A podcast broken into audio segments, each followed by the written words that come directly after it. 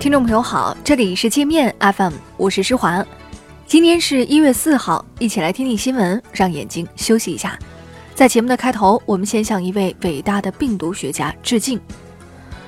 小儿麻痹患者的救护神，中国病毒学家顾方舟，本月二号在北京去世，享年九十二岁。顾先生领衔研制的糖丸消灭了小儿麻痹症，使数十万中国儿童免于致残。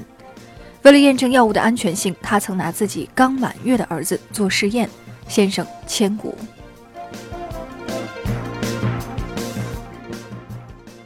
央视公开披露，中国电磁炮已研制成功，即将装备国产大型水面舰船。这项技术是海军工程大学马伟明院士领衔取得的创新成果。嫦娥四号成功抵达月球背面，成为人类登月的一个里程碑。据探月工程总工程师吴伟仁透露，美国曾长期对中国探月计划展开技术封锁。中国科学家通过自己努力获得突破后，美方多次要求中国提供轨道数据，被我们断然拒绝。国税总局警告涉税专业服务机构，不得借个税改革实施之机乱收费、高收费，不得蒙蔽纳税人或扣缴义务人，谋取不当经济利益，损害纳税人或扣缴义务人合法权益。加拿大媒体称，孟晚舟事件后，共有十三名加拿大人因涉嫌违法违规在中国被拘，其中八人已经释放。中国司法部副部长刘振宇表示。中方在有关问题的处理上都是依法进行的。据商务部消息，美国贸易工作组将于本月七号至八号访华，与中方举行副部级磋商。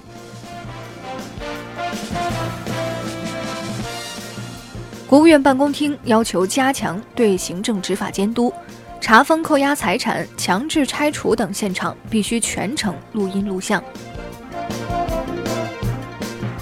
社科院发布的绿皮书显示，中国人口将在二零二九年达到峰值十四点四二亿，从二零三零年开始进入负增长，到二零六五年减少至十二点四八亿，缩减到一九九六年的规模。北京大兴国际机场将于今年九月三十号前正式开航，并开启逐步转场工作，届时北京南苑机场将正式关闭。到二零二二年北京冬奥会之前，转场工作将全部完成。海航、深航、大新华航空、祥鹏航空、中联航、春秋航空、厦航、山航等八家航空公司相继宣布，从本月五号起暂停对国内航线收取燃油附加费。上海作协作家张艳华发文痛批万科杭州玉鸟流苏产业园的商铺是豆腐渣，到处漏水，无法维修，也无法使用，数百万投资打了水漂。张艳华说，他要求万科赔偿并解除租赁合同，结果还被万科勒索四百万的违约金。滴滴顺风车司机中原强奸杀人案在温州中院开庭。公诉机关指控中原对受害乘客实施抢劫、强奸行为后杀人灭口，应追究其故意杀人罪、强奸罪、抢劫罪。据多家媒体消息，前国脚高峰因涉嫌贩毒被抓。高峰早已是一名瘾君子，曾在上海警方尿检中被证实吸食冰毒。体育圈微博大 V 爆料说，高峰以贩养吸走上不归路。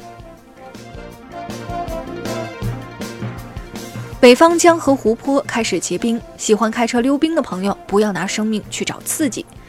天津一个车主就载着朋友在冰面上玩漂移，压碎冰块坠入六米深的湖中，两人都被冻死了。我们再来关注国际方面的消息：乌克兰共产党领袖彼得·西蒙年科将参加该国总统选举。西蒙年科主张以中共为榜样建设强大国家。他还在接受媒体采访时说：“如果没有中国的帮助，乌克兰人可能会衣不蔽体。”川普公开嘲讽印度在阿富汗建图书馆没用，称印度建图书馆的钱只相当于美国在阿富汗五个小时的开销。被这番言论激怒的印度人回呛说：“建图书馆比发动战争好。”川普认为图书馆没用，大概是因为他根本不读书。据韩国中央日报报道，朝鲜驻意大利大使馆临时代办去年十一月初叛国，向意大利政府申请政治避难，朝方尚未就此事作出回应。法国警方开始以未经批准组织非法抗议活动为由，逮捕黄背心运动的组织者。已被逮捕的一名组织者在网上组建了一个二十万人的抗议小组。苹果股价周四暴跌百分之十，一夜蒸发了七百亿美元，公司总市值已跌破七千亿，与高位时相比蒸发了四千五百亿。重仓苹果股票的股神巴菲特一夜之间损失了四十亿。美国政府关门，受政府资助的国家动物园熊猫直播停播。美国铁杆熊猫粉被激怒，威胁要起义。不少熊猫粉追问：为什么川普直播能继续，而熊猫直播要关闭呢？看来这滚滚的魅力还真是不小啊！那好了，以上就是今天节目的全部内容了。感谢您的收听，我是施华。欢迎您下载界面 APP，在首页点击试听，找到界面音频，更多精彩内容等着您收听。